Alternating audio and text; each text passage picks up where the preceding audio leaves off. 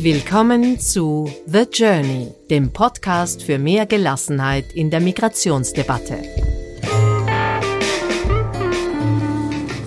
Mehr über uns unter thejourneystories.com. Herzlich willkommen. Dieses Mehr an Gelassenheit, das in unserem Podcast-Titel drin ist, steht diesmal im Mittelpunkt. Keine individuelle Geschichte also, sondern ein Buch über die gesellschaftlichen Zustände in Österreich und damit im Prinzip auch in Deutschland, in denen sich diese individuellen Geschichten erst entfalten können, in denen sie scheitern oder gelingen, verhindert oder gefördert werden. Migration und Integration heißt das Buch. Es ist vor kurzem erschienen und wurde dieser Tage in Wien in der Buchhandlung Orlando in der Lichtensteiner Straße vorgestellt. Ein feiner Ort dafür. Dort habe ich mit dem Herausgeber Max Haller gesprochen und der sagt, die Bevölkerung, das muss man auch zugeben, als Sozialwissenschaftler sieht heute ein großes Problem darin. Und deswegen ist ganz wichtig, finde ich, dass wir Sozialwissenschaftler versuchen, die Debatte einfach sachlich zu machen und Fakten aufzuzeigen, die gegeben sind und andere, die nicht so stimmen. Haller ist emeritierter Professor der Soziologie an der Universität Graz und hat gemeinsam mit einer Vielzahl anderer Wissenschaftler verschiedenster Disziplinen Vorurteile und Klischees untersucht, die sich rund um Migration und Integration bilden. Etwa diese, hier beispielhaft dargestellt durch Team, Familie und Freunde. Die Flüchtlinge nehmen uns doch nur die Arbeitsplätze weg. Die wollen ja gar nicht Deutsch lernen. Das interessiert die ja nicht. Das sind doch alles nur Wirtschaftsflüchtlinge. Denen wird von hinten alles eingeschoben und für uns bleibt nichts. Ich finde, seit die Flüchtlinge da sind, ist die Kriminalität angestiegen und man kann sich nachts nicht einmal mehr auf die Straße trauen.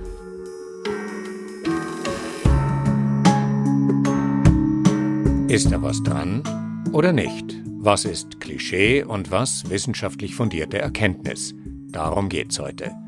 Zwei der Experten, die Ausländern zugeschriebene Kriminalität und das Thema Bildung untersucht haben, kommen heute noch zu Wort, weitere dann in späteren Folgen. Kleiner Spoiler, einfache Antworten gibt es nicht, das ist ja eben das Komplizierte. Aber genau hinschauen lohnt immer, und das tun wir jetzt. Das Thema des Buches, also die Debatte um Migration und Integration, ist ja eine mit Vehemenz geführte Debatte. Und sie ist eine, in der aus der jeweiligen Perspektive heraus das Thema auch sehr instrumentalisiert wird seitens der Medien, je nach politischer Ausrichtung und Interessenslage. Es wird heiß debattiert in der Gesellschaft und von den unterschiedlichen Gesellschaftsgruppen und natürlich auch der Politik. Inwieweit interagieren alle diese Bereiche Gesellschaft, Medien und Politik zu einer Gemengelage, aus der sich dann die Situation ergibt, wie sie im Moment ist, nämlich eine eher unerquickliche? Migration ist kein neues Thema. Wenn Sie das Einwanderungsland par excellence, die Vereinigten Staaten nehmen, ist es seit 200 Jahren ein Thema. Und da gibt es Wellen auf und ab. Wenn die Wirtschaft gut läuft irgendwo, Arbeitskräfte gebraucht sind, dann gibt es keine negative Debatte. Und in Österreich und Europa kann man sagen, hat diese riesige Migrationswelle 2015, 16 das wirklich angeheizt. Und man muss schon sagen, heute, das war wirklich ein großes Problem, das glaube ich schon Gott sei Dank großteils bewältigt ist, aber das schon noch Folgewirkungen hat. Es hat in Österreich tatsächlich politische Umwälzungen mit sich gebracht. Man kann sagen, die Wahl ist dadurch entschieden worden. Und die Bevölkerung, das muss man auch zugeben, als Sozialwissenschaftler sieht heute ein großes Problem darin. Und deswegen ist ganz wichtig, finde ich, dass wir Sozialwissenschaftler, da schließlich ein Ökonomen, Soziologen, Demografen, dass wir versuchen, die Debatte einfach sachlich zu machen und Fakten aufzuzeigen, die gegeben sind und andere, die nicht so stimmen. Es werden kommen immer wieder die gleichen Pro- und Kontraargumente gegen Migration.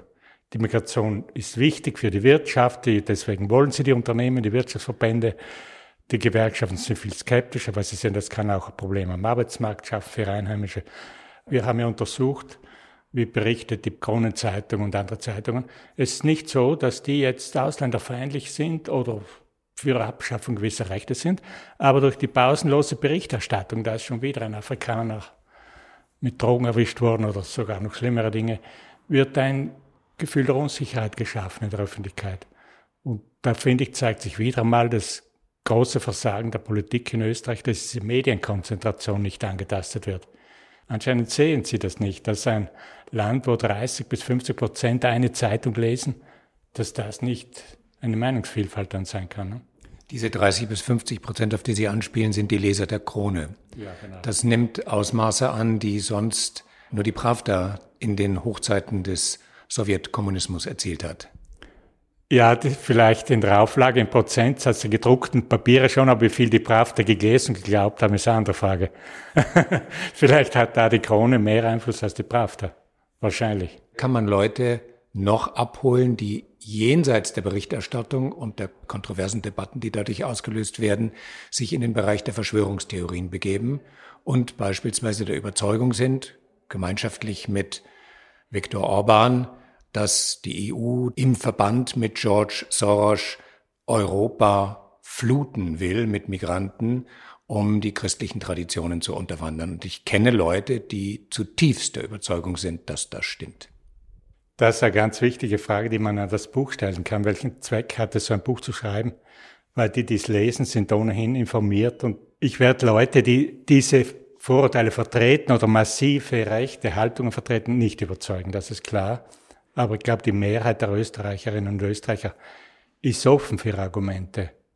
Und da kann ich schon, kann man schon erreichen, Leute, die das lesen und was auch ein bisschen was bewirken kann. Und grundsätzlich würde ich als Wissenschaftler generell sagen, ich schreibe, ich habe jede Menge Bücher geschrieben, die zu 300, 400 Exemplaren verkauft wurden. Ich könnte das Ganze lassen, wenn ich frage, wie viel lesen das. Ne?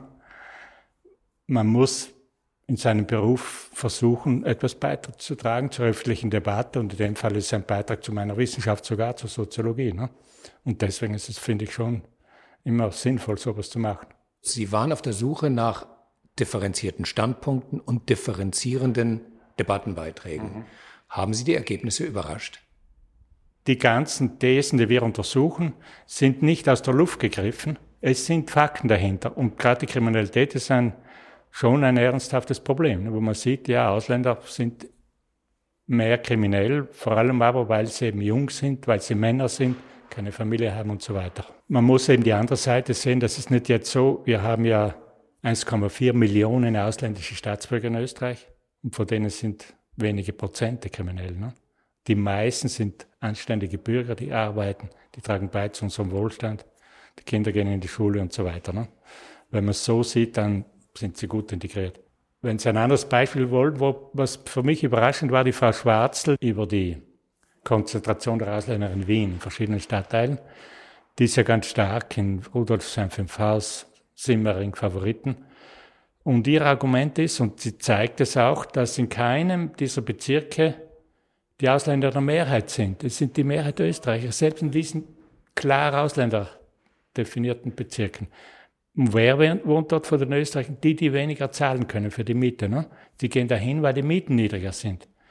Und ein ganz absurdes Faktum ist jetzt, dass in Wien 30 Prozent der Bevölkerung ausländische Staatsbürger sind. Das heißt, die Wähler in diesen Bezirken, die weniger gute Infrastruktur haben, Schulen, alles Mögliche, ne, bringen ihre Stimme nicht zur Geltung politisch. Ne? Das ist eine riesige Aufgabe für die Sozialdemokraten, für alle Parteien eigentlich. Ne? In Wien besonders, aber in ganz Österreich. Insgesamt untersuchen Sie 17 klischeebeladene mhm. Vorurteile. Sie sprechen auch die Mythologisierung dieser Klischees an. Was versteht man in diesem Zusammenhang unter einem Mythos? Ein Klischee, das sich verdichtet, verhärtet und zu allgemein anerkannter Grundlage gesellschaftlichen Glaubens wird? Genau, den Begriff Mythos haben wir lange diskutiert, weil Mythen kann man nicht wirklich sehen. Ein Mythos ist der Wilhelm Tell-Mythos oder der Schlacht am Amselfeld für die Serben. Irgendwas, was historisch meist zurückliegt, was man überhöht oder als Drama darstellt. Ne? Das gibt's noch nicht wirklich, aber es gibt, ich habe gefunden, ein oder zwei Sachen drinnen, die dem nahe kommen. Und eines ist, dass die meisten Österreicher glauben, die Zuwanderung hat Österreich geschadet. Sie hat die Kriminalität erhöht, der Wohlfahrtsstaat ist nicht mehr finanzierbar und ähnliches. Ne? Und das, finde ich, widerspricht so den Fakten, dass man sagen muss, dass, wie kann das sein, dass die Menschen, die meisten Menschen sowas denken. Ne? Wien ist die Stadt weltweit mit der höchsten Lebensqualität und hat einen gleich hohen oder sogar höheren Ausländeranteil als London und Paris. Das muss man mal überlegen. Ne? Also es ist nicht einmal die Rede, dass die Kriminalität in Wien sehr hoch wäre. Das ist eine der sichersten Städte. Ich muss sagen, Wien ist, glaube ich, auch gut gemanagt, dass sie wirklich im Verkehrsbereich, im Sozialbereich enorm viel geleistet haben. Ne? Die zentrale These, die ich aus der Gesamtheit aller Beiträge, die Sie als Herausgeber verantworten, herauslese, ist die, dass Österreich gut beraten wäre, und ich glaube, in Klammern kann man Deutschland dazusetzen, dass diese Länder also gut beraten wären, offen für Migration, offen für Zuwanderung, wenn auch unter bestimmten regulierten Verhältnissen, aber doch grundsätzlich offen blieben, weil es auch der eigenen Entwicklung zugute käme und ohne diese regulierte Zuwanderung die eigene Entwicklung letztlich in Frage gestellt wäre. Ja, ganz genau. Der, ein Grazer Kollege, der Ökonom Jörn Kleinert, hat untersucht oder überlegt, was würde passieren, wenn wir keine Zuwanderung mehr hätten. Da würden ganze Branchen der Wirtschaft zusammenbrechen in Österreich, weil wir die Arbeitskräfte brauchen. Ne? Ich finde, inzwischen ist es auch relativ akzeptiert bei uns, dass wir ein Zuwanderungsland sind.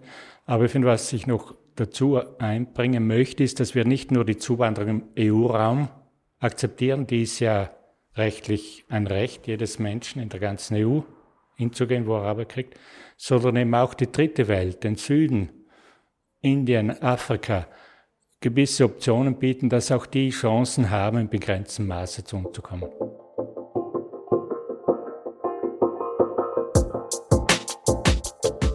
Soweit Max Haller. Er hat ja das Thema Ausländerkriminalität schon angesprochen und das wollen wir nun mit einem Experten vertiefen, und zwar mit dem Kriminalsoziologen Walter Fuchs. Der Beginn des gesellschaftserschütternden Flüchtlingszustroms 2015 hat, davon sind viele überzeugt, auch die Kriminalitätsrate deutlich nach oben geschraubt. Das wiederum sieht Walter Fuchs ebenso deutlich anders. 2015 und 2016 waren die Jahre mit der niedrigsten Kriminalitätsrate in Österreich im gesamten 21. Jahrhundert bis jetzt. Also in vielen Bereichen ist trotz Zuwanderung sogar die absolute Zahl der Straftaten gesunken. Ob die Leute das dann glauben, ist eine andere Sache. Da haben wir halt das Problem, dass Kriminalität ein emotional besetztes Thema auch ist und Leute, die eigene Opfererfahrungen haben oder Leute kennen, die Opfer geworden sind, äh, haben natürlich einen emotionalen Zugang auch dazu der durch, durch Statistiken schwer zu erschüttern ist, aber gerade in Zeiten von Fake News und, und sozusagen einer, einer Krise der Wahrheit äh, finde ich es wichtig, dass man aus wissenschaftlicher Sicht an einem gewissen Objektivitätsanspruch ähm, festhält. Aber, und da zitiere ich jetzt wieder eine ziemlich mehrheitsfähige Meinung, das kann doch nicht sein, wenn man gleichzeitig in den Medien von permanenten durch Flüchtlinge verübte Messerattacken liest. Das brachte beispielsweise die AfD-Fraktionschefin Alice Weidel dazu, von Messermännern zu sprechen, die unkontrolliert ins Land kämen. In Österreich wiederum brachte der tödliche Angriff auf einen Amtsleiter im vorarlbergischen Dornbirn das Fass zum Überlaufen. Walter Fuchs widerspricht auch nicht, aber er relativiert. Diese Messermorde, die, die halt über die viel berichtet wurde jetzt auch, sind natürlich ähm, Vorfälle, die tatsächlich geschehen sind, die, die auch problematisch sind, die möglicherweise tatsächlich auf Verhältnisse hindeuten, die man, oder Männlichkeitsbilder auch hindeuten, die man hinterfragen muss. Aber man muss auch dazu sagen, dass über die Konzentration auf diese, auf, auf solche Geschehnisse natürlich leichter verzerrte Wahrnehmung entstehen kann. Also gerade die, diese Häufung, die, die es in Österreich jetzt gab, um Anfang des Jahres, kann bis zu einem gewissen Grad auch eine zufällige Schwankung sein. Also Morde sind einfach seltene Ereignisse und ähm, das Ding ist, wenn dann einmal in einem Monat sozusagen doppelt so viele geschehen wie im, im, im statistischen Durchschnitt, dann ist es natürlich ja sofort sind es Meldungen. Ja, man, man neigt dann dazu, dass man von Serien spricht. Äh, wenn man sich aber dann näher anschaut, was das für einzelne Taten sind, dann sind das doch sehr unterschiedlich gelagerte Fälle. Ja. Und wenn dann aber im Monat drauf möglicherweise gar kein Mord passiert, dann ist das natürlich keine Meldung dann mehr in der Zeitung. Ja. Und die, das sozusagen die, das, das traute Heim ja, ähm, für Gewaltverbrechen eigentlich der gefährlichste Ort ist. Das weiß man in der Kriminologie schon sehr lange. Das trifft aber auf, auf Inländer genauso zu wie auf Ausländer, das trifft auch auf alle sozialen Schichten zu. Und sozusagen von zu Hause aus kann es, überraschende These, zu einem Zuwachs an Anzeigen kommen, die sich dann in der Statistik niederschlagen, nämlich von Frauen mit Migrationshintergrund, die sich zunehmend gegen sie dominierende Männer zur Wehr setzen. In der Opferstatistik kann man sehen, dass die, die Konstellation weibliches, ausländisches Opfer, männlicher, ausländischer Täter, die kommt durchaus häufig vor. Ja. Also das Ganze erzählt sicher auch was über patriarchale Verhältnisse, jetzt erzählt aber zugleich, wie diese Verhältnisse hinterfragt werden und möglicherweise erodieren. Soweit sind wir noch nicht. Im Moment wird vehement über die europarechtlich zwar teilweise gedeckte, verfassungsrechtlich aber höchst umstrittene Sicherungshaft diskutiert. Die österreichische Regierung will durchsetzen, potenziell gefährliche Flüchtlinge vorsorglich einzusperren, wenn der Verdacht besteht, sie könnten eine Straftat verüben. Das gibt es in einigen Ländern, unter anderem in den Niederlanden, tatsächlich, wirft aber jede Menge Fragen auf. Wer entscheidet, nach welchen Kriterien, wer kontrolliert, wer überprüft und wie wird sichergestellt, dass Grundrechte unangetastet bleiben. Der freiheitliche Innenminister lässt sich dabei von keiner Kritik beeindrucken. Eine rechtskonservative Regierung muss auf dem Politikfeld innere Sicherheit liefern, ja, muss auch der eigenen Klientel sozusagen da was anbieten und nur dummerweise für solche Vorhaben sind wir in Zeiten, wo die Kriminalität nichts explodiert. Da wird konzentriert, wird sich halt konzentriert auf, auf einzelne Fälle ähm, und man tut so, als, als könnte eine, eine präventive Haft in Zukunft sowas verhindern, ja, was ich erstens bezweifle und zweitens aus soziologischer Sicht sind wir dann bei einer ja, bedeutenden Ausweitung der sozialen Kontrolle, wenn wir ein Instrument zulassen, das aufgrund einer bloßen Gefährlichkeitsprognose, ohne dass die Leute psychisch krank sind oder bereits irgendwas getan haben, man auf den bloßen Verdacht hin Leute einsperren kann. Aber ich denke, im Großen und Ganzen ähm, ist es um die Rechtsstaatlichkeit in Österreich noch einigermaßen gut bestellt. Und hoffentlich bleibt es auch so. Das wäre beruhigend, wenn nur der Kriminalsoziologe nicht das Wort noch in seine Antwort eingebaut hätte. Da ist neben der Opposition im Parlament die Achtsamkeit der Zivilgesellschaft gefragt. Das seid übrigens auch ihr, die Hörerinnen und Hörer dieses Podcasts.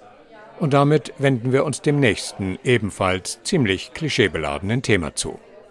Migranten, Migrantinnen wollen nicht Deutsch lernen. So, wenn ich das so behaupte, dann ist der Vorteil, dass ich mich ja nicht näher mit der Materie auseinandersetzen muss, sondern mich darin bestätigt fühle. Und dann gehe ich raus auf die Straße und dann höre ich zwei Menschen miteinander reden, die offensichtlich Migrationshintergrund haben und kein gescheites Deutsch sprechen. Mhm. Und so entsteht eigentlich so ein Circulus viciosus, der mich in dem bestätigt, was ich eh denke. Ja, so ist es. Allerdings ist die Frage natürlich schwierig zu beantworten, ob die Migrantinnen tatsächlich nicht Deutsch lernen wollen, weil man das ja so nicht feststellen kann. Also es gibt keine Möglichkeit festzustellen, ob alle Personen mit Migrationshintergrund in Österreich Deutsch lernen wollen oder nicht. Das ist die Sprachwissenschaftlerin Verena Blaschitz. Daher kann sich in jedem Fall nur um ein Vorurteil handeln.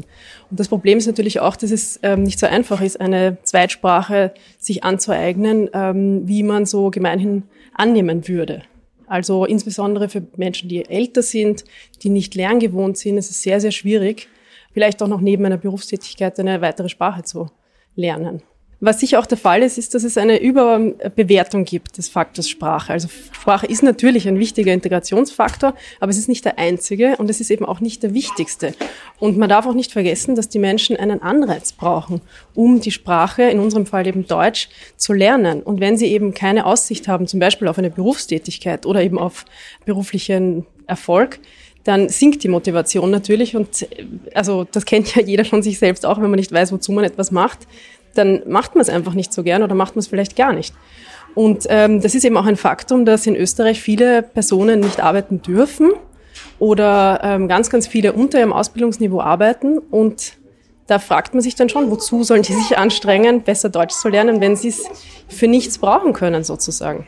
Da erscheint es doch ziemlich widersinnig, wenn, wie es in Österreich den Anschein hat, staatliche Fördergelder für integrationsfördernde Maßnahmen im Allgemeinen und Lernunterstützung in konkreten Fällen, zuletzt in Salzburg, zusammengestrichen werden. Oder?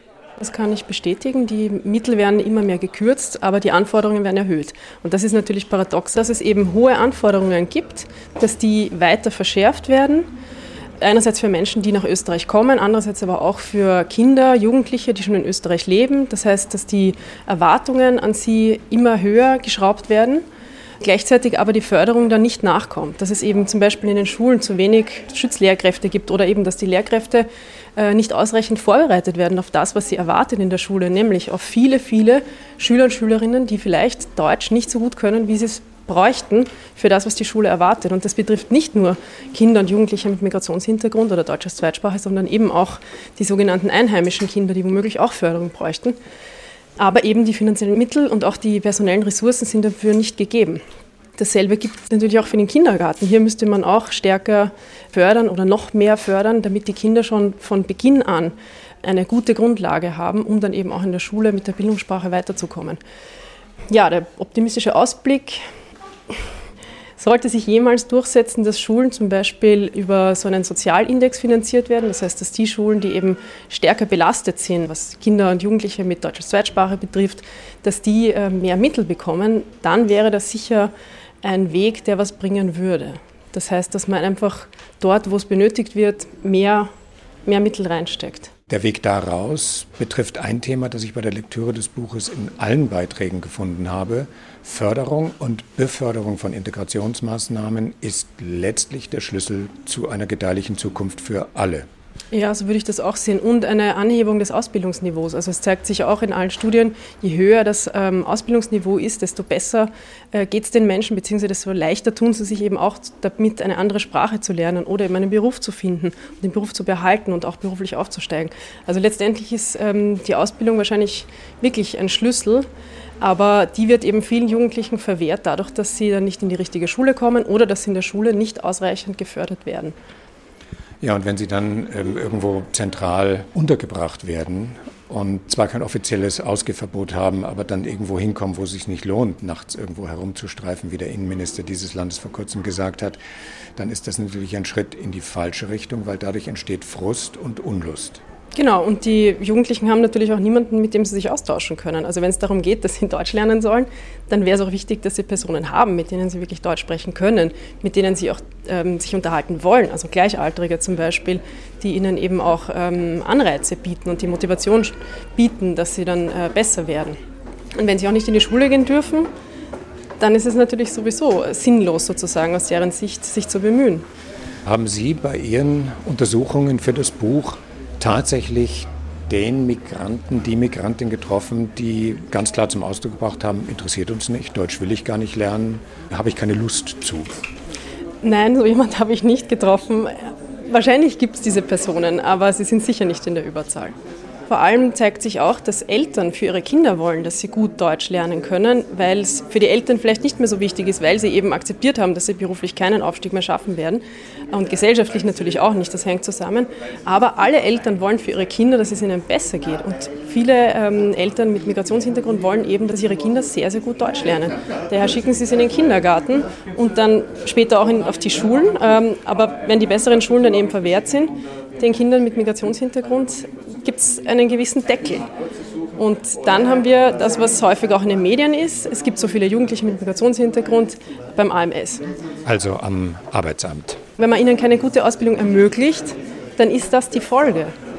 Also das ist interessant. Sie haben festgestellt, dass das Klischee der nicht deutsch sprechenden Eltern, die in ihrer Parallelwelt leben und ihre Kinder davon abhalten, äh, sich zu integrieren, dass das tatsächlich ein Klischee ist. Ja, das ist ein Klischee. Es zeigt sich zum Beispiel ganz deutlich, dass die Besuchszahlen im Kindergarten von Kindern mit österreichischer bzw. ausländischer Staatsbürgerschaft gleich sind. Es gibt keinen Unterschied. Also das sind ein paar Prozentpunkte, aber im Prinzip ähm, gehen sie genauso häufig in den Kindergarten wie andere Kinder. Das heißt, das spricht dafür, dass insgesamt die Integrationswilligkeit sehr viel größer ist, als sie klischeehaft den Menschen mit Migrationshintergrund gerne unterstellt wird. Das würde ich so sagen, ja. Da kann ich zustimmen.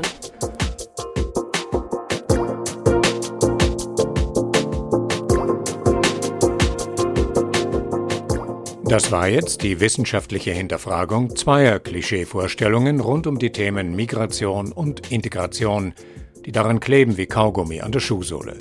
Es ist mühsam, sie loszuwerden, aber hinschauen ist schon mal der erste Schritt.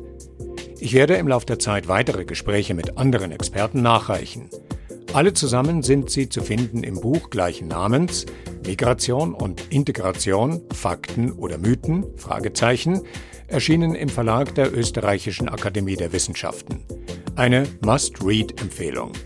Mehr dazu im Podcast Beipackzettel. Musikalische Begleitung heute der DM128 Tiger Swing Groove von Javelinas, Siobhan D mit Breath Deep, Breath Clear, Airtone und Deflection 2 sowie DJ Lang 59 mit Drops of H2O. Danke fürs Zuhören und auf bald bei The Journey, der Podcast für mehr Gelassenheit in der Migrationsdebatte.